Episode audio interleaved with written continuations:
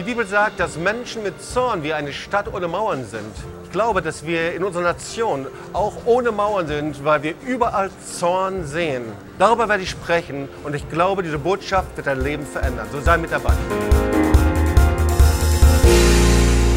Schon sehr viele Jahre her, Charlotte und ich, wir waren 24 Jahre alt, äh, waren noch in Lüdenscheid. Wir hatten unseren ersten Hauskreis, eine Zellgruppe und da gab es einen äh, sehr bekannten Mann, damals von Human Mission, Don Kirkby hieß er. Er war damals so, äh, äh, er kam aus Neuseeland und wir lebten, und ich lebte Lüdenscheid, Charlotte ebenso. Und wir luden also Don Kirkby zu uns in die Zellgruppe ein und er gab ein prophetisches Wort weiter. Ich glaube, es war das erste überhaupt und ich habe es überhaupt nicht kapiert. So, er sagte, ähm, ich habe euch berufen, die zerstörten Mauern Jerusalems wieder aufzubauen. Und äh, mir hat es überhaupt gar nichts gesagt. Ich habe gesagt, Jerusalem, ich konnte mit Jerusalem überhaupt gar nichts anfangen. Und bei mir war es so, die zerstörten Mauern, ich, hab, ich weiß noch, wie ich immer darüber nachgedacht habe, äh, monatelang darüber nachgedacht. Sehr wahrscheinlich meinte er irgendwie, dass wir äh, in der Gesellschaft tätig sein sollen oder dass wir äh, positiv hineinwirken sollen in die Gesellschaft. Das war also das erste Wort über die zerstörten Mauern Jerusalems. Inzwischen wissen wir natürlich, es geht um Nehemia. Äh, wir wissen, das Volk Israel wurde gefangen geführt, ging nach Babel und die Mauern um Jerusalem wurden zerstört. Jerusalem war schutzlos und dann bekommt Nehemia den Auftrag von Gott, du sollst zurückgehen und sollst die Mauern wieder aufbauen. Also wir sehen hier, die Mauern, die stehen hier für etwas anderes. Die Mauern stehen für Schutz, die Mauern stehen für Autorität, äh, die Mauern stehen für Identität. Diese Mauern Mauer war rund um Jerusalem aufgebaut und da, wo die Mauern da waren, da hatte diese Stadt äh, einen Tempel in der Mitte. Dieser Tempel mit den Tempelschätzen war bewahrt und die Bevölkerung war sicher. Also wir sehen hier, die Mauer steht für etwas ganz Positives. Und gleichzeitig, da wo diese Mauer zerstört wurde, um Jerusalem rum, da war es so, dass eben die ähm, Bewohner schutzlos waren von dem Feind. Das bedeutete, dass sie beraubt wurden, dass der Tempel zerstört wurde, dass die Anbetung aufhörte. Das bedeutete, dass, ähm, dass das Gebet aufhörte und natürlich, dass die Bewohner in Gefangenschaft geführt wurden. So, äh, also hier sehen wir, die Mauer hat eine absolut positive Bedeutung. Und gleichzeitig, wenn wir wir kommen gerade aus Leipzig. Wenn wir uns die Geschichte Deutschlands anschauen, dann wissen wir, dass die Mauer genauso auch für Negatives steht. Nämlich für Grenze und für Trennung. Ja? Die Mauer, die zwischen Ost und West stand. So, und das hat zahlreiche Leben gekostet, diese Mauer zu überwinden. Ich weiß noch, als ich zum ersten Mal in Berlin war, ähm, wir fuhren zusammen mit Charlotte. Charlotte ist groß geworden in Berlin. Das erste, was sie uns zeigte, war die Bernauer Straße. Da ging die, diese Mauer zur damaligen DDR, ging da ganz eng an den Häusern entlang. Und wir schauten äh, über diesen Zaun Richtung Brandenburger Tor. Also diese Mauer zwischen Ost und West, das war etwas Negatives, das war etwas, äh, das hat was mit Trennung zu tun, Trennung von Familien, Grenzen, die war kaum zu überwinden. Und so, wir führten unsere erste Jugendrüsten, so hießen sie damals. Auf der ersten Rüste war, wo ist die Christiane? Äh, äh, Schowalter die, ähm, war mit dabei. Und auf dieser ersten Rüste, der wir waren, 1986, 84, erlebten wir so etwas wie eine kleine Erweckung in Gotha. Äh, aber wir mussten über diese Grenze und durch diese Grenze, das war eine absolut bedrohliche Geschichte. Und dann gibt es noch eine dritte Mauer, die kennen wir auch. Alle, die nach Jerusalem gehen. Das ist die Klagemauer, stimmt's? So, wer war schon mal in Jerusalem an der Klagemauer? Kann ich mal sehen? Ja, ihr wart bei der March of the Nations, stimmt's? Natürlich, alle waren mit dabei. Und so, und also ist irgendwie merkwürdig, vielleicht geht es dir genauso. Also immer wenn wir in Jerusalem sind, und wir waren schon wirklich sehr, sehr viel in Israel, dann versuchen wir nach Jerusalem zu gehen, an die Klagemauer. Und die Klagemauer ist ein Ort des Gebetes, ein ganz spezieller Ort. Sie steht und erinnert an den Tempel.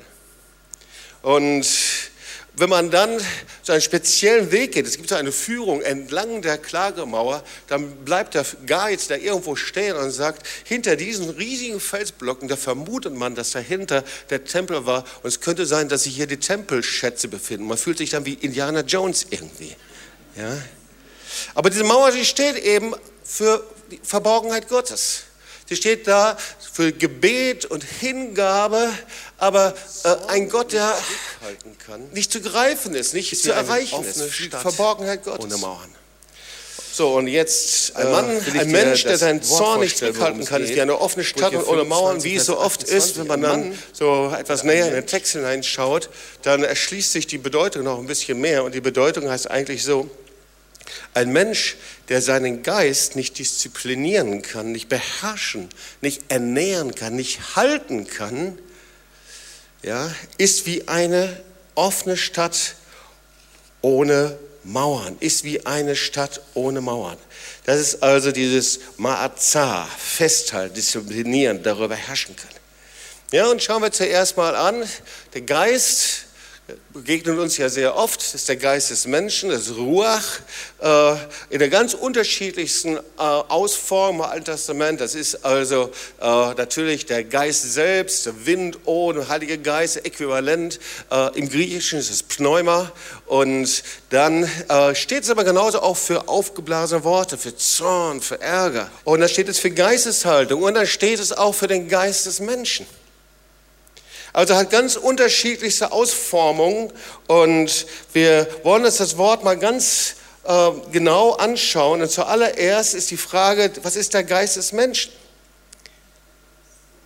So, und ich vergleiche das ganz gerne so. Es, wir sprechen über den wiedergeborenen Geist. Wir haben heute gehört, was passiert, wenn jemand wiedergeboren ist. Dieses wunderbare Zeugnis.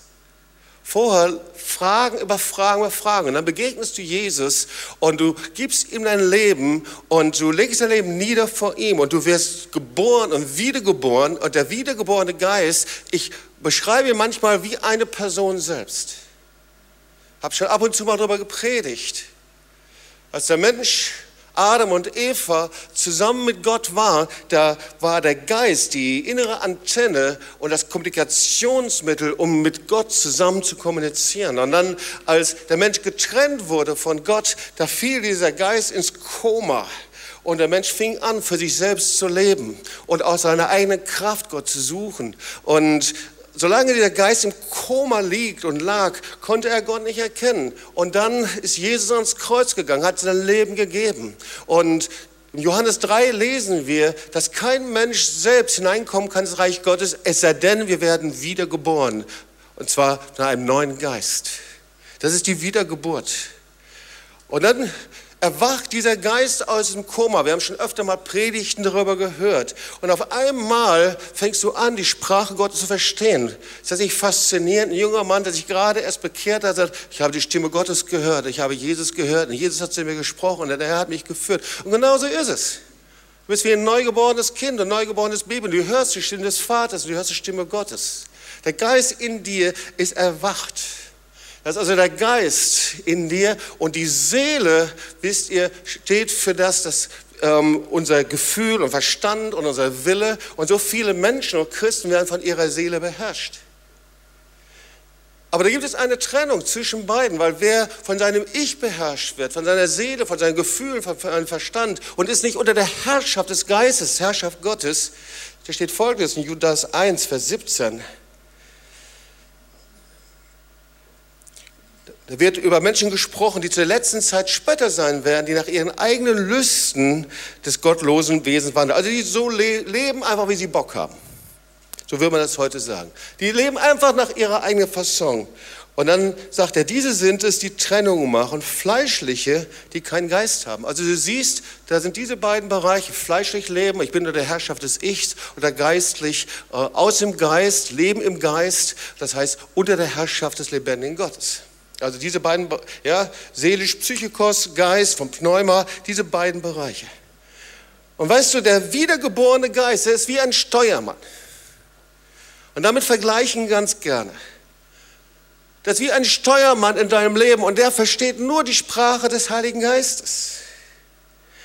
Und diesen Steuermann da kannst du die Wege Gottes gehen. Diesen Steuermann, der da ist in deinem Leben, diesen Geist in dir, den musst du ernähren, weil wenn du ihn nicht ernährst, dann wird er irgendwann mal vor Schwäche zusammenbrechen und sagen, ich kann hier nicht mehr bleiben, ich muss gehen. Und du musst ihm genauso natürlich auch helfen, dass er auf Kurs bleibt. Dieser Steuermann, der hört nur die Stimme des Heiligen Geistes. Er hört nur auf den Kommando Gottes, auf das Wort des lebendigen Gottes. Und sobald er die Sprache des Fleisches hört, die Sprache des Egos, die Sprache, die aus meinem Verstand und Wille und Gefühl und diese Dinge, da schüttelt er sich und widersteht ihm innerlich, weil der Geist und Fleisch widerstehen einander. Das sind wie zwei Pole, die nicht zusammenkommen. Sobald er die Sprache des Fleisches hört, dann geht er. Dann kann er nicht da an diesem Steuer deines Lebens bleiben. Sobald er geht, dann übernimmt die Seele das Kommando. Das sind die beiden Herrschaftsverhältnisse. Entweder ich lebe unter der Herrschaft Jesu und der Herrschaft des lebendigen Gottes, geleitet durch den Heiligen Geist, oder aber ich lebe unter der Herrschaft meines Ichs. Und das Ich ist immer der Herr und die Herrscherin über der Seele.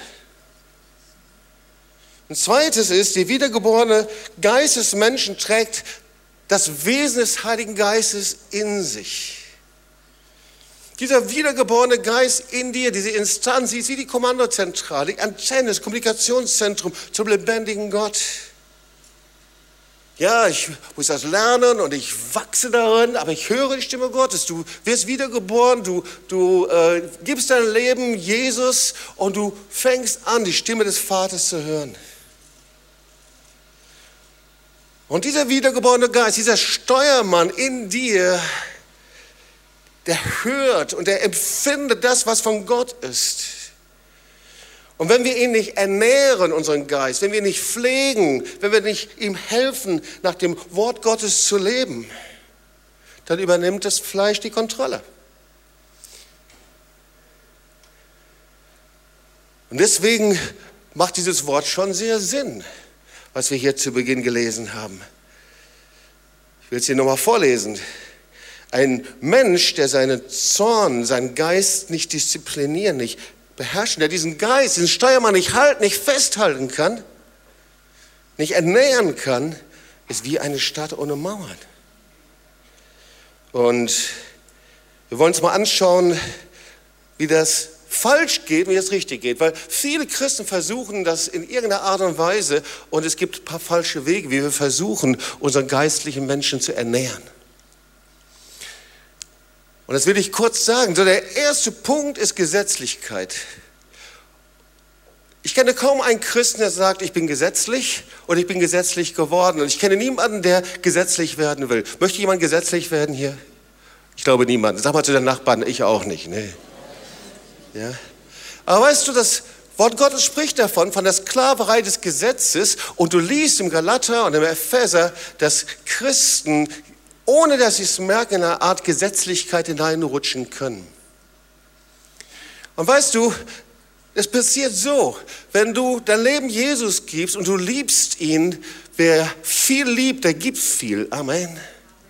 Du liebst Jesus und weil du ihn liebst, da gibst du dich hin und du tust die Dinge für ihn. Und es ist ein großes Vergnügen und eine, eine Freude, ihm einfach zu dienen. Jeden Tag neu. Du gehst hin, du gibst Zeugnis, du evangelisierst, du dienst in der Gemeinde, du dienst im Gebet. Weil du tust es aus Liebe. Aber dann irgendwann mal, vielleicht aus irgendeinem Grund, wird diese Liebe weniger und weniger. Die Bibel spricht von den kleinen Füchsen im Weinberg. Ich weiß nicht, was passiert ist. Vielleicht Enttäuschung, vielleicht Frustration, vielleicht Müdigkeit, vielleicht Krankheit oder irgendwie sowas. Und diese Liebe, dieses Liebespegel wird immer weniger und immer weniger. Aber du tust die gleichen Dinge, die du vorgetan hast, mit Elan, mit Kraft, mit Power. Aber dann merkst du auf einmal, dass die Dinge, die du tust, nicht mehr tust aus Liebe zu Jesus, sondern weil du denkst, dass es richtig ist und dass du es so tun solltest. Und das ist Gesetzlichkeit. Und viele ziehen da die falschen Schlüsse und sie sagen, okay, ich ziehe die Handbremse an und ich schmeiße alle Dinge nieder, aber das ist nicht der Punkt, da bist du immer noch in Gesetzlichkeit gefangen. Und viele Christen leben so. Und sie werden so innerlich ihren Frust und ihre Enttäuschung nicht los, anstatt zurückzukehren zur ersten Liebe. Und das ist das, was das Wort Gottes sagt. Der einzige Weg ist, zurückzukehren zur ersten Liebe. Das ist das, was wir in der Offenbarung lesen, dass der Geist den Gemeinden sagt, ich habe wieder dich, dass du die erste Liebe verlassen hast. Aber weißt du, wenn ich den Herrn anschaue, dann ist immer das Erste, ist, liebe ich dich, Jesus. Tue ich das, was ich tue, aus Liebe zu dir. Ein zweiter falscher Weg, diesen Geist zu ernähren, ist Leistung. Naja, also ich weiß nicht, wie es euch geht, aber ähm, wir sind schon ganz schön leistungsorientiert hier im Schwabenländler und in Deutschland, oder? Ja, äh, ich muss nur mal hören, wie viel Engagement in der Arbeit und wo du alles bist und dann wird das noch geschafft und zu Hause noch und dieses und jenes. Und ihr Lieben, ich spreche nicht darüber, dass wir faul sein sollen, sondern ich glaube, dass wir unser Bestes geben und dass wir arbeiten dürfen aus Exzellenz und im Reich Gottes sogar noch mehr. Aber wenn ich meinen geistlichen Wert an dem messe, was ich tue, und wenn ich weniger tue, dann habe ich das Gefühl, ich bin weniger wert. Wenn ich aber viel tue, dann habe ich das Gefühl, jetzt bin ich besonders viel wert. Dann lebe ich nach einem Leistungsprinzip. Das ist ein falscher Weg, meinen Geist zu ernähren. Der dritte Punkt, ein falscher Weg, ist Askese. Wir kennen das aus dem Mittelalter, was Askese ist. Wir kennen die Mönche, die damals gelebt haben und die sich selber geschlagen haben, die gedacht haben, einfach durch Verzicht und durch, ähm, durch äh, Verzicht und durch äh, Selbstqual äh, komme ich Gott näher. das ist natürlich totaler Blödsinn. So, Askese versucht durch Verzicht Gott zu gefallen und ihm näher zu kommen. Aber ihr Lieben, ich spreche nicht von Enthaltsamkeit. Du siehst Enthaltsamkeit in der Bibel. Enthaltsamkeit äh, siehst du, dass, wie zum Beispiel das Fasten oder Hingabe an den Herrn, das etwas ist, worüber das Wort Gottes spricht. Askese sagt, dass wenn ich irgendwas mehr tue und noch mehr erleide und noch mehr mache, dann gefällt das Gott. Aber es ist doch Quatsch, der Herr liebt dich, oder? Stell dir mal vor, was wäre das für ein, ein, ein schreckliches Gottesbild, wenn der himmlische Vater vor dir steht und sagen würde, mein liebes Kind, wenn du dich ein bisschen selbst quälst, dann liebe ich dich noch mehr. Aber viele, lieben, viele leben so. Aber im Wort Gottes lesen wir von Selbstbeherrschung. Das ist eine Frucht des Geistes. Wir sehen vom Fasten, Galater 5, Vers 22. Und wir tun das, weil wir den Herrn lieben. Wir tun das, weil wir in seiner Gegenwart sind. Wir tun das, um ihn zu hören. Das Reich Gottes besteht aus Kraft, Liebe und Selbstdisziplin. Und ihr Lieben, diese Disziplin beinhaltet, dass ich in dem Rahmen Gottes lebe und gerne lebe, weil ich ihn liebe. Der vierte Punkt, falsche Wege, ihn zu suchen und ihm zu gefallen, ist Religiosität. Mir ist aufgefallen, dass jeder irgendwie von Religiosität spricht, aber niemand so ganz genau weiß, was es ist. Ihr Lieben, ich spreche nicht über unterschiedliche Stilmittel. Ich spreche nicht davon, dass das eine Stil und der geistliche Stil religiös ist und der andere ist nicht religiös. Christen leben in unterschiedlichen Kirchen Denominationen und Religiosität hat einen ganz anderen Hintergrund. Aber ich spreche davon, dass der religiöse Geist eine dämonische Macht ist, und zwar der Gegenspieler des Heiligen Geistes. Der religiöse Geist ist der Sauerteig der Sadduzäer und Pharisäer. Und wir müssen wissen, dass der Heilige Geist mit einem religiösen Geist nicht kooperieren kann. Ich will mal eine kleine Definition bringen. Der religiöse Geist will uns dazu bringen, Gottes Anerkennung zu erarbeiten. Darum geht es eigentlich. Wir versuchen seine Liebe, seine Anerkennung zu erarbeiten.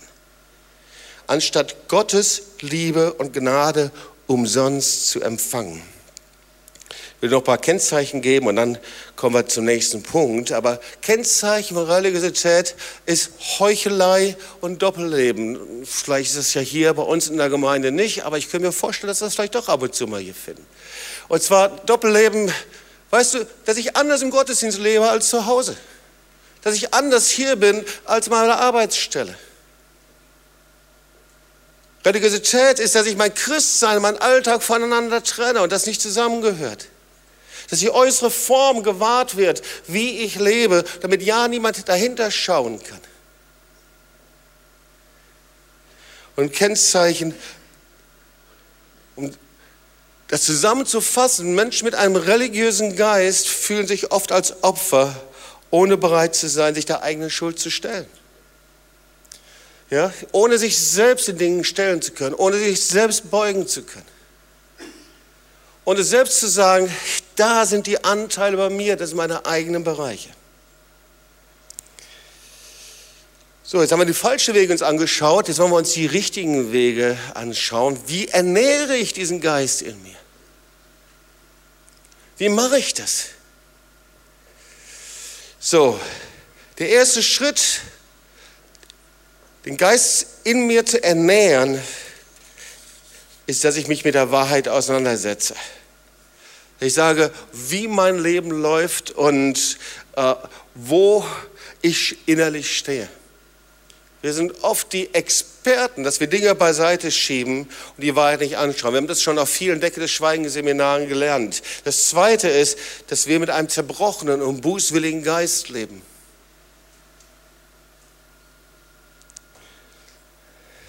Der Herr will uns nicht zu Supermännern verwandeln. Gibt es hier ein paar Superleute? Darf ich mal sehen? Frag mal deinen Nachbarn, bist du ein geistlicher Supermann hier? Ja.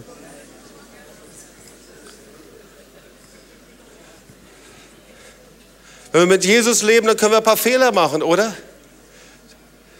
Ich habe die perfekte Gemeinde noch nicht gefunden und ich habe den perfekten Christ noch nicht gefunden. Frag mal deinen Nachbarn, bist du der perfekte Christ? Ja.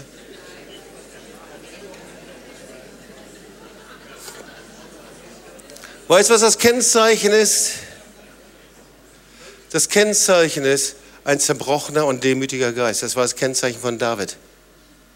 Wir waren im TOS International Board zusammen, haben eine herrliche Zeit zusammen gemacht, gehabt. Weißt du warum? Weil überall ein zerbrochener und ein demütiger Geist war. Ja. Ein zerbrochener demütiger Geist, das ist, dass ich schaue und sage, Herr, ich habe nicht alles richtig gemacht, aber ich beuge mich vor dir. Das ist das, was der Herr sucht. Wenn der Herr sowas sieht, kann er alles machen. Das ist der Geist Davids.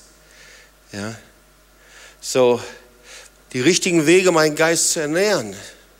Wenn ich diesen Steuermann nicht ernähre, diesen Geist nicht ernähre in mir, dann wird es schief gehen. Okay? Dann wird es echt schief gehen. Wenn ich diesen Geist nicht in mir ernähre, dann nähere ich mein Fleisch. Ganz einfach. Wenn ich diesen Geist nicht in mir ernähre mit dem Gebet, und zwar jeden Tag neu, Gott zu suchen im Gebet, dann wird mein Fleisch regieren. Und ihr Lieben, wir haben leider zu viele fleischliche Christen. Und die Bibel spricht ganz eindeutig darüber, dass Gott den fleischlichen Christen nicht gebrauchen kann und ihm widerstehen muss. Warum? Weil der Steuermann geht. Ich muss anfangen, meinen Geist zu ernähren mit dem Wort Gottes. Und zwar nicht ab und zu mal, sondern jeden Tag neu mit dem Wort Gottes. Ich fange an, meinen Geist zu ernähren. Mit Gebet. Es ist manchmal erstaunlich. Ich spreche mit Leuten und Freunden, die lange Zeit unterwegs sind und lange Zeit mit Jesus leben. Dann frage ich dich, und wann bist du letztes Mal Jesus begegnet? Dann können sie mir nicht antworten. Sie sagen, ach, weißt du, Jobs, ich habe dann und dann aufgehört, eigentlich zu beten. Ich ernähre meinen Geist mit Gemeinschaft.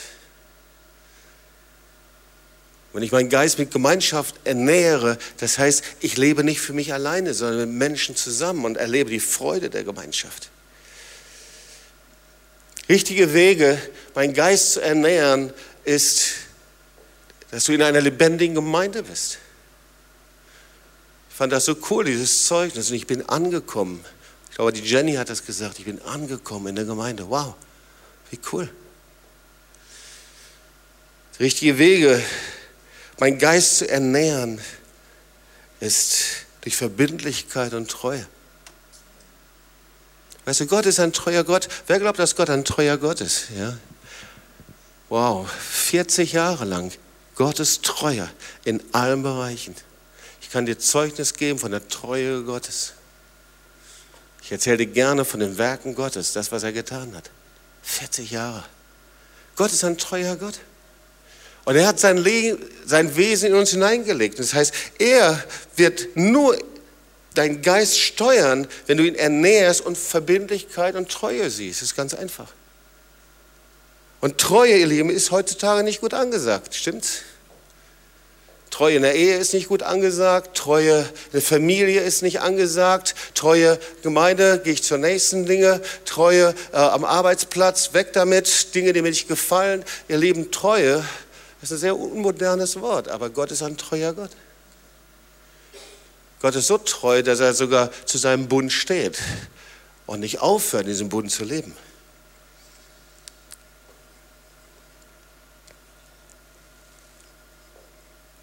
Und jüngerschaftliches Leben, ihr Lieben, ich kann nicht aufhören, darüber zu sprechen und zu reden.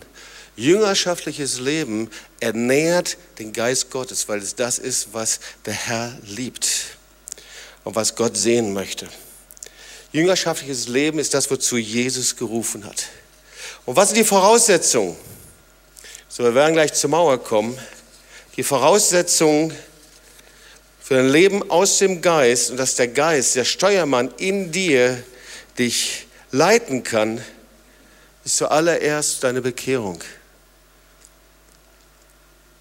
Ohne Bekehrung wird der Geist in dir nicht anfangen können zu wachsen. Der zweite Schritt ist ohne eine Wiedergeburt. Manche bleiben an dieser Bekehrung hängen und haben irgendwann mal ein Leben Jesus gegeben, aber ohne eine Wiedergeburt, dass du irgendwann mal kapitulierst und dein Leben niederlegst vom lebendigen Gott. Und irgendwann sagst du, ich hisse die weiße Fahne. Herr, ich lege mein Leben nieder auf den Altar, so wie ich bin. Weißt du, das ist das, was der Herr liebt. Und da bringt er dich zu einem neuen Leben.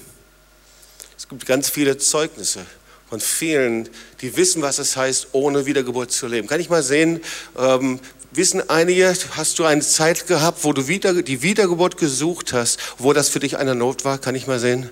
Gibt es hier einige? Und gibt es hier einige, die dann wiedergeboren sind zu einem neuen Leben und Jesus gefunden haben? Kann ich mal sehen? Ja, die Wiedergeburt zu einem neuen Leben. Das ist die Voraussetzung, dass der Steuermann in dir dich leiten kann. Das ist die Voraussetzung, dass du ihn hältst, dass du ihn ernährst. Und es ist die Erfüllung im Heiligen Geist. Dann gibt es irgendwann mal den Punkt, dass der Heilige Geist sich selbst erfüllt, von Kopf bis Fuß. Und die Erfüllung mit dem Heiligen Geist, dass der Heilige Geist sich berührt, wirst du immer wieder zurückfallen in deine alten Verhaltensmuster. Und wenn du hier bist und du sagst, du weißt nicht, wie das geht, möchte ich sagen, es ist sehr, sehr einfach. Ich habe von dieser ersten Rüste erzählt.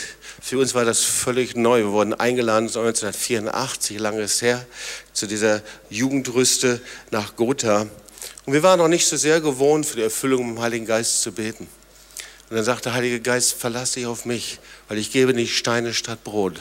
Bitte einfach darum und ich werde es tun. Und da waren die ganzen Jugendlichen da, die Hunger und Durst hatten und dann fingen sie an, ihr Leben auszuräumen und fingen an äh, und standen in einer langen Schlange geduldig da hintereinander, fingen an, einfach ihre Sünde und Schuld zu bekennen. Und wir haben Stunden um Stunden um Stunden ihnen gedient. Und dann haben wir den Heiligen Geist eingeladen. Und eins zum anderen kam der Heilige Geist in einer wunderbaren Weise. Sie fingen an, in Sprachen zu beten. Sie fingen an, den Heiligen Geist zu empfangen. Sie fingen an, Jesus zu begegnen. Und das war der Anfang von dieser kleinen Erweckung, die wir dort gesehen haben. Seitdem haben wir das immer wieder, immer wieder, immer wieder. Das ist der Heilige Geist. Du brauchst die Kraft des Heiligen Geistes. Und der Heilige Geist erneuert sich immer wieder. Und der letzte Punkt ist Leben auf einem apostolischen Fundament müssen leben im Geist und leben auf einem apostolischen Fundament. Das ist die Voraussetzung, den Geist zu halten, zu erziehen und zu ernähren, diesen Steuermann. Ich möchte dir mal die Mauer vorstellen. 1. Petrus 2, 4 bis 5. So, da steht folgendes. Wir wollen uns zuerst mal die Steine anschauen, okay? Wenn man sich eine Mauer anschaut, dann schaut man sich die Steine an. So die Steine, 1. Petrus 2, 4 bis 5. Zu ihm kommt als zu dem lebendigen Stein, der von den Menschen verworfen ist, aber Gott auserwählt und kostbar. Zu ihm kommt als zu dem lebendigen Stein. Wer ist eigentlich er? Wer ist das? Kann es mir jemand sagen? Das ist Jesus, okay? Jesus ist also der lebendige Stein, der von den Menschen verworfen ist, aber von Gott auserwählt und kostbar. Also, und auch ihr als lebendige Steine, wer sind hier die lebendigen Steine? Sag mal zu den Nachbarn, du bist lebendiger Stein, ja? So, er baut euch zum geistlichen Haus und zur heiligen Priesterschaft zu opfern geistliche Opfer, die Gott wohlgefällig sind. Also das Erste, Jesus ist ein lebendiger Stein und wir sind lebendige Steine, wenn du wiedergeboren bist und dich bekehrt hast. Und der erste Punkt ist, ein Stein muss zubereitet werden. Es werden nicht irgendwelche äh, Felsklötze da hineingebaut, sondern schau dir mal die Klagemauer an. Die sind behauen, die sind bearbeitet über Jahre und dann werden sie eingefügt im Bau. Dazu müssen wir Ja sagen. Sag mal zu deinem Nachbarn, dazu musst du Ja sagen, dass dieser Stein zubereitet wird. Dann wird dieser Stein eingefügt. Sag mal zu deinem Nachbarn, eingefügt. Ja, die stehen, die, die stehen nicht irgendwo rum. Uh, hier ist ein behauener Stein oder hinten ist ein Stein. So funktioniert das nicht. Sondern ein Haus wird nur gebaut, wenn Steine eingefügt sind. Und wenn Steine eingefügt werden, dann tragen sie einander. Da sind zwei Steine, tragen einen Stein und drei Steine tragen einen Stein, zwei Steine, drei. Auf jeden Fall viele Steine. Dafür sind wir berufen. Das heißt, die Berufung der Steine ist zu tragen, einander zu tragen. Ja? Sind von Menschen verworfen, aber von Gott auserwählt. Das ist auch so ein Ding. Das sind Steine. Wir mögen so gerne angenommen zu werden, stimmt's? Wir möchten so gerne leben ohne Ablehnung. Aber wer möchte Jesus ähnlich werden? Kann ich mal sehen? Wie nicht alle Hände oben. Du weißt, was jetzt kommt, gell? Dieser Stein wurde verworfen. Sie haben Jesus genommen und ans Kreuz genagelt.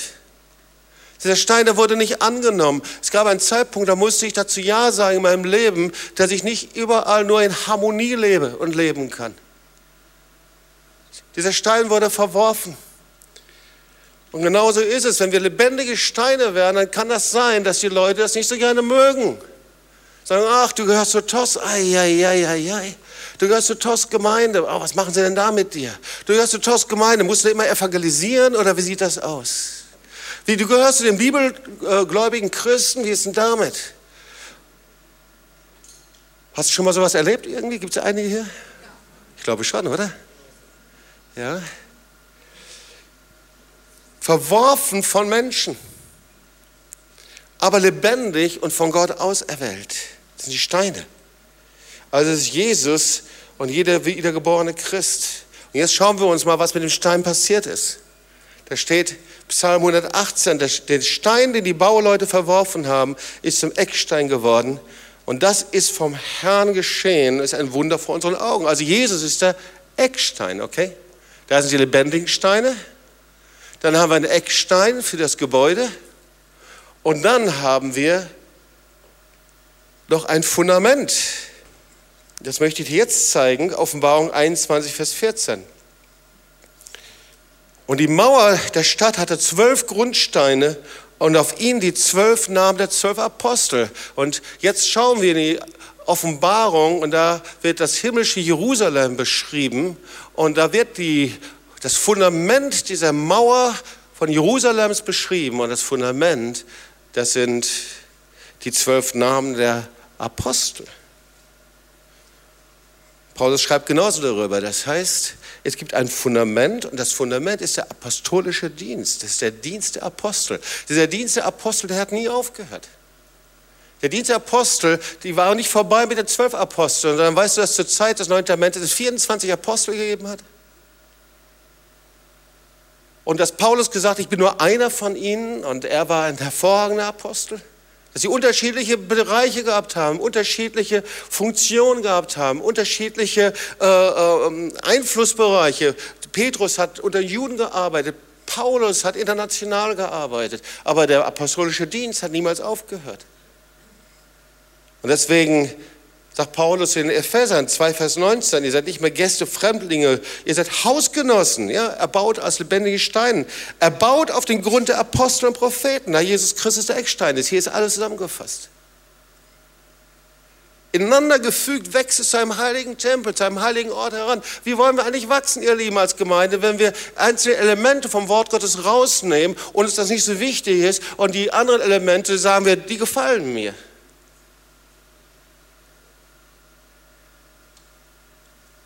So, das heißt, der apostolische Dienst ist essentiell für das, was Gott in dieser Zeit machen möchte. Und der apostolische Dienst, der spricht darüber, dass unmittelbar und sofort direkt der Wille Gottes realisiert wird. Jesus nennt seine Jünger dann Apostel.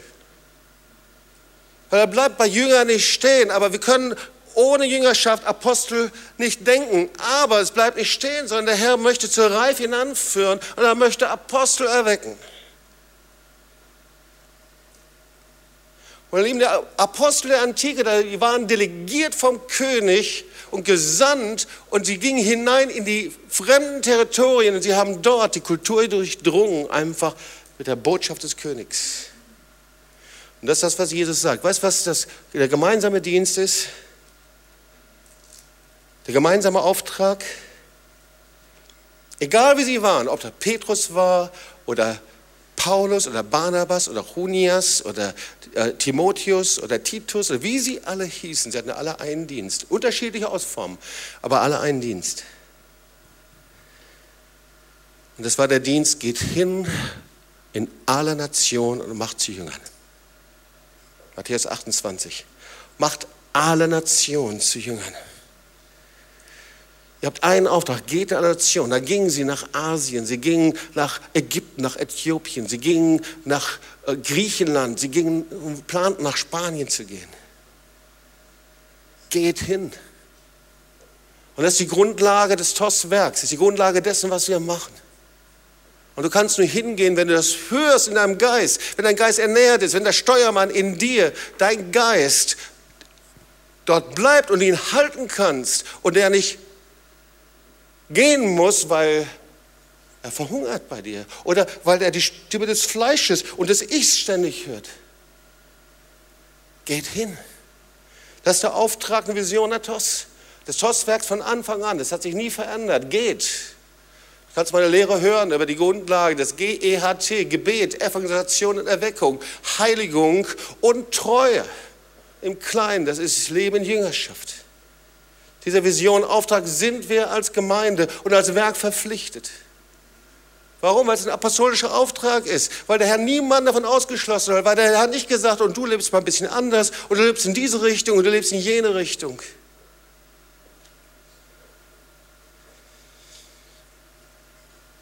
Sprüche 25, Vers 28. Wir schauen uns das Wort nochmal an. Ein Mann, ein Mensch, der seinen Zorn nicht zurückhalten kann, ist wie eine offene Stadt ohne Mauern. Das haben wir uns ja schon angeschaut. Also eine offene Mauer ist hier jetzt nicht positiv gemeint. Eine offene Mauer, wenn du dir die zerstörten Mauern Jerusalems anschaut, da ist eben kein Schutz da. Jemand, der in seinem Zorn lebt, in seinem Ärger lebt und bleibt, da ist kein Schutz. Offene Türen für den Feind, offene Türen für alle dämonischen Mächte. Du wirst bewältigt, du wirst beraubt. Menschen, die so leben, die können den Geist Gottes nicht halten, weil der Heilige Geist wird zurückgestoßen da. Du kannst so oft, wie du willst, vom Heiligen Geist sprechen. Aber du gerätst in Gefangenschaft. Deswegen gibt es so viele Christen, die in Gefangenschaft sind. So viele Christen in Gefangenschaft. Vielleicht siehst du es ihnen nicht ein, vielleicht versuchen sie auf ihrem Wege das anders darzustellen. Sie leben vielleicht gesetzlich in der Sklaverei, vielleicht in Religiosität, vielleicht in Leistung oder diesen Dingen, aber eigentlich sind sie in Gefangenschaft. Das ist die offene Mauer. Da, wo eine offene Mauer ist, da belagert der Feind dich nicht nur, sondern er kommt hinein. Und das ist das Ende dann, wenn der Tempel zerstört wird, das Ende der Anbetung, das Ende des Gebetes, das Ende aller Schätze, die Gott dir gegeben hat. Und so viele Christen werden ihrer Schätze überhaupt. Weil sie in inneren Widerstand leben dann zu Gott, weil dieser Steuermann, der kann das Steuerrad nicht mehr festhalten in deinem Leben. Er versteht gar nicht mehr, was du sagen willst. Menschen ohne Mauern Jemand, der seinen Geist nicht festhält, ernährt, diszipliniert, erzieht. Jemand, der so lebt, der lebt schutzlos. Und so leben viele Menschen eben, ohne Mauern, ohne Schutz, ohne Autorität und ohne Sicherheit. Es gibt so viele Christen, ihr Lieben, sie leben in Gefangenschaft und können ihre priesterliche Berufung im Gebet, ja, der Herr hat uns zu Königen und Priester berufen, nicht wahrnehmen und können nicht vor ihm sein. Ohne Mauern. Es gibt auch Gemeinde ohne Mauern. Leider gibt es so viele Kirchen und Gemeinden ohne Mauern. Ich meine, ich spreche nicht über Trennung, ihr habt das verstanden inzwischen, gell? Ich spreche über die Schutzmauer. So viele wo diese Mauer eingerissen sind und beraubt werden und Christen, die in die Gefangenschaft des Feindes geraten und nach Babel in die Welt hinein transportiert werden und dann auch so tun, als ob das völlig normal wäre. Aber preis den Herrn, es gibt eine Zeit, in der diese Mauern wieder aufgebaut werden. Es gibt eine Zeit, in der der Herr neu kommt und diese Mauern, die werden nicht aufgebaut durch irgendjemanden, nicht durch Politiker. Und das werden wir gleich beim nächsten Punkt sehen. Es gibt auch eine Stadt ohne Schutzmauer. Eine Stadt ohne Schutzmauer gerät genauso in Gefangenschaft des Feindes. Und ich glaube, dass wenn wir nach Deutschland sehen, dann sehen wir viele Städte, Regionen ohne Mauer, ohne Schutzmauer. Und all das, was kostbar und wertvoll und wichtig, irgendwie wird es beraubt, keine Ahnung. So wie das bei Jerusalem war. Du bist durch die Gassen gegangen und durchgegangen und gesagt, irgendwie ist es anders.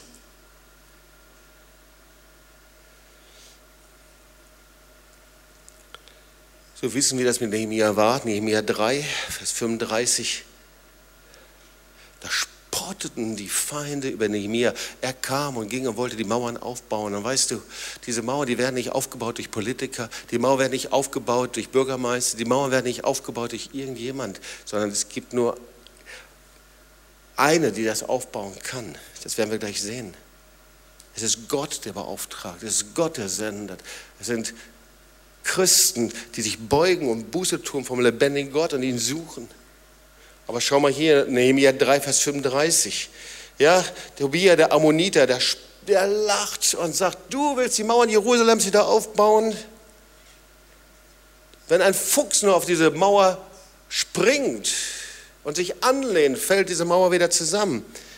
Und dann sagt er, aber wir bauten die Mauer und schlossen sie bis zur halber Höhe und das Volk gewann neuen Mut, um zu arbeiten. Es gibt auch Nationen ohne Schutzmauern. Und ich möchte dieses Wort mal auf eine Nation, eine Nation, die ihren Zorn nicht mehr zurückhalten kann, ist ohne Schutzmauern. Ich glaube, wir sind gerade eine Nation in Deutschland, die ihren Zorn nicht mehr zurückhalten kann. Und ich sehe diesen Geist, ihr Lieben, wohin ich schaue, in den Medien, Presse, Medien, äh, ob das Zeitung ist, eine Nation, die ihren Zorn, ihren Ärger nicht mehr beherrschen kann, ihren Mund nicht mehr beherrschen kann, ist ohne Mauern und gerät in Gefangenschaft. Ich glaube, dass Deutschland gerade in einer Gefangenschaft von Angst und Schrecken und Sorge geraten ist und auch von Hass. Und ich sehe, dass dieser Geist in die Kirche und die Gemeinde genauso hineinschwappt. Eine Nation, die ihren Zorn nicht mehr zurückhalten kann, ihren Ärger, ihren Geist nicht mehr beherrschen, disziplinieren kann, ihren Geist nicht mehr halten kann, ist ohne Mauern und wird vom Feind besetzt. Und ihr Lieben, niemand kann diese Mauer aufbauen. Niemand. Kein Politiker. Keine Partei. Niemand aus der Gesellschaft. Kein Businessman. Es gibt nur einen, der diese Mauer aufbauen kann, und das ist Jesus Christus.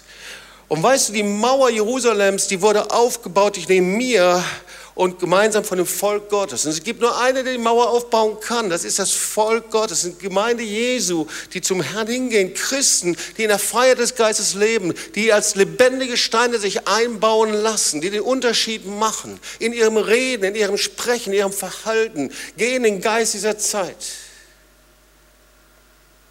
Boah, ihr Lieben, lass uns mal ehrlich sein, was ist das für ein Gemurre und Geschimpfe und Gezeter und Gebittere und so weiter. Und wir verletzen uns selbst. Und jedes Mal, wenn wir es machen, reißen wir die Mauer ein. Öffnen wir die Türen weit für dämonische Mächte.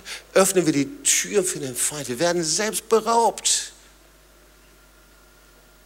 Ich sehe daran nirgendwo das Wesen Jesu. Das Wesen Jesu ist das Wesen der Vergebung, des Segens, des Hochhebens. Die Mauer kann nur aufgebaut werden durch Christen, die in der Freiheit des Geistes leben. Durch Christen, die gelernt haben, ihren Geist zu ernähren und zu halten. Und das geht nur, wenn sie unter der Herrschaft des lebendigen Gottes leben. Ich möchte langsam zum Ende kommen. Und vielleicht fragst du, wie kann diese Mauer aufgebaut werden? Und vielleicht ist es so, dass du selber ohne Schutzmauer lebst. Vielleicht ist es so, dass das, was der Heilige Geist tut, dich nicht mehr berühren kann. Die Bibel nennt das, dass unser Herz hart geworden ist. Vielleicht ist es so, dass das, was der Heilige Geist tut und wo er zu dir spricht, nicht mehr dich treffen kann. Vielleicht ist es das, dass irgendwann diese Schutzmauern eingefallen sind. Vielleicht lebst du ohne Schutzmauer. Nochmal, die Mauer steht für Schutz, Autorität, für meine Identität in Gott, meine Anbetung. Die zerstörte Mauer, die steht für Raub und Gefangenschaft. Wir wollen uns das noch anschauen. Wie kann ich das machen? Und wenn du hier bist, oder du bist zum ersten Mal hier, oder aber du weißt ganz genau, dass du ohne diese Mauer nicht leben darfst, aber bis jetzt gelebt hast. Der erste Schritt ist, du brauchst Jesus als dein Eckstein. Viele wollen Jesus haben als ein humanistisches Ideal. Und ich sage dir, Jesus ist kein humanistisches Ideal. Jesus ist der Eckstein. Und das Wort Gottes sagt, dass viele auf ihn bauen werden, aber viele werden sich auch an ihn stoßen. Und viele werden darauf fallen. Jesus und die Botschaft der Errettung polarisiert. Ich möchte dir, weil ich hin und her gesprungen bin, noch kurz ein Zitat von William Booth weitergeben. Das habe ich heute Morgen bekommen. Und vielleicht könnt ihr das nochmal zurückgehen, weil ich möchte dir das vorlesen. Weißt du, der William Booth, der hat, das war der Gründer der Heilsarmee. Es gibt ein Buch von ihm, das ist einer der Bücher, die mich am meisten gesegnet haben. Das ist über die Heilsarmee, das heißt der General Gottes. Und in den Anfängen unserer Toss School of Ministries muss das jede Klasse lesen. Das war ganz wichtig. Ja, wer kann sich daran erinnern, wer hat das Buch schon, ja, einige hier. Und der hat etwas Prophetisches gesagt, ihr Lieben. Ja, und zwar die größte Gefährdung, das war aus dem letzten Jahrhundert, die größte Gefährdung des kommenden Jahrhunderts werden eine Religion sein ohne den Heiligen Geist. Christ sein ohne Christus. Vergebung ohne Buße. Rettung und Erlösung ohne Erneuerung. Politik ohne Gott und Himmel ohne Hölle sein. So als ob er in unserer Zeit gelebt hätte, oder? Soll ich das nochmal lesen? Die größte Gefährdung des kommenden Jahrhunderts werden eine Religion ohne den Heiligen Geist, Christsein ohne Christus, Vergebung ohne Buße, Rettung und Erlösung ohne Erneuerung und Politik ohne Gott und Himmel ohne Hölle sein. Der erste, du brauchst den Eckstein Jesus. Und manchmal müssen wir uns dafür entscheiden, nicht nur Jesus nachzufolgen, sondern so Jesus nachzufolgen, wie er ist. Da, wo Jesus ist, polarisiert er. Weil bei Jesus gibt es nur Rettung und Heil oder ein Leben ohne Rettung und Heil. Und das heißt, ein Leben in ewiger Verdammnis mit Gott. So, das heißt, das zweite ist, wir brauchen das Fundament der Apostel, des apostolischen Lebens. Und das dritte ist, du musst dich als lebendiger Stein einfügen lassen, irgendwann mal. Wir erleben gerade eine Zeit, in der Menschen von Gemeinde zu Gemeinde zu Gemeinde zu Gemeinde gehen und versuchen sich das Beste herauszuholen. Und, und ich habe noch nie jemanden erlebt, wenn jemand in einer Gemeinde eingepflanzt ist und versucht sich dann woanders was zu holen und dann woanders was zu holen und woanders was, dass er dann in irgendeiner Art und Weise gewachsen wäre, weitergekommen wäre. Ich spreche nicht darüber, dass Leute Gemeinde wechseln, gesegnet werden und dann sich einpflanzen. Das ist nicht der Punkt.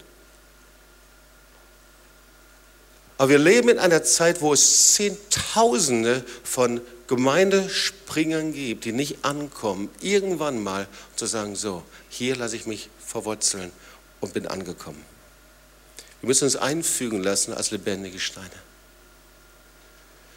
Und einfügen lassen als lebendige Steine, das ist das, was Gott tut.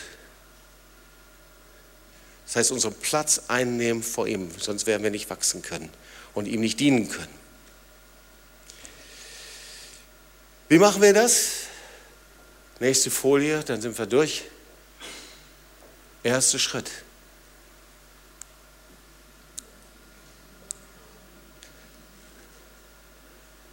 Falsche Wege aufgeben. Das habe ich dir besonders animiert, damit du da dran denkst einfach. Wir müssen unsere falschen Wege aufgeben. Unsere falschen Wege, das sind Gesetzlichkeit, Dinge, die ich tue, ohne aus einer Liebesbeziehung, und das heißt zurückzukehren zu der Liebesbeziehung zum Herrn. Das zweite, Leistung, Askese und Religiosität. Falsche Wege aufgehen. Ich weiß nicht, vielleicht gibt es solche falsche Wege, du entdeckst es in dir. Das zweite ist, die Wahrheit bekennen. Ich habe es extra langsam animiert die Wahrheit anschauen und ans Kreuz bringen.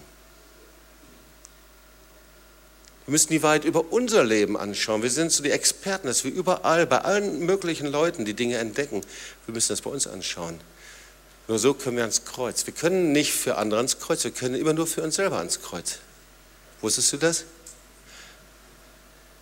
Wir können immer nur für das ans Kreuz, was der Herr uns zeigt, wo wir uns beugen und zu ihm hinbringen. Der Nächste, dass wir die Schutzmauer, der dritte Punkt,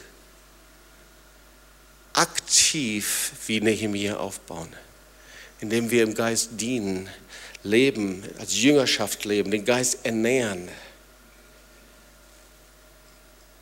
indem wir aktive Schritte gehen und unser Ich ans Kreuz bringen und neu kapitulieren vom lebendigen Gott.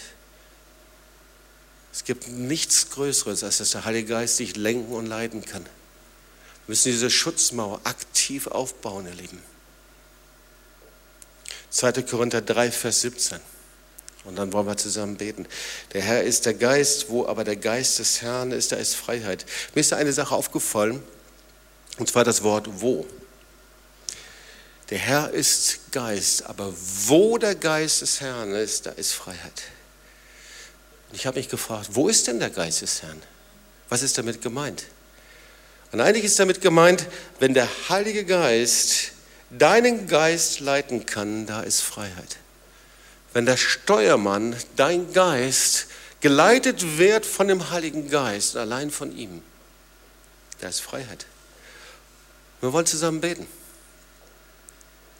Vielleicht bist du in Gefangenschaft geraten, weil du genau gesehen hast, diese Mauern weil die nicht mehr funktionieren, nicht mehr aufgebaut sind. Ich weiß nicht, was der Grund war, ich muss es auch nicht wissen. Aber vielleicht bist du in Gefangenschaft geraten, ganz praktisch. Gefangenschaft in deiner Gedanken, Gefangenschaft des Zornes, Gefangenschaft von Ärger, Gefangenschaft von Bitterkeit, all das dämonische Gefangenschaften, Gefangenschaft von Sünde, von Schuld, Gefangenschaft von Unvergebenheit. Das ist eine der schrecklichsten Gefangenschaften, weil wir dann selber Vergebung nicht empfangen können. Gefangenschaft von Drogen, Gefangenschaft von Perversion, Gefangenschaft von Pornografie, Gefangenschaft von, von Vorwürfen. Ich weiß nicht, was deine Gefangenschaft ist, aber meine Botschaft für dich ist, du musst so nicht leben. Du musst so nicht leben. Wir müssen damit nicht leben. Das ist die gute Botschaft. Und die gute Botschaft ist, du brauchst den Heiligen Geist, dass der Heilige Geist mit dir zusammen anfängt, diese Mauer neu wieder aufzubauen. Und du tust es nicht einfach nur für dich alleine sondern wir leben in einer Zeit, dass diese Mauern eingefallen sind, in Kirchen, in Gemeinden, in Städten, in Nationen. Aber wenn wir nicht anfangen, wer fängt denn dann an eigentlich? Ihr Lieben, wir müssen, wenn wir wollen, dass unsere Städte und Nationen, unsere Gemeinden verändert werden, dann fangen wir selber an. Wenn der Herr auf Gemeinden schaut, auf Kirchen, dann sucht er Menschen, die in den Riss treten und sagen, Herr, hier bin ich. Ich lebe in einem neuen Lebensstil. Ich lebe in einem neuen Geist. Ich bin bereit. Und Herr, ich will nicht mehr in dieser Gefangenschaft leben. Komm, lass uns aufstehen und dann wollen wir zusammen beten.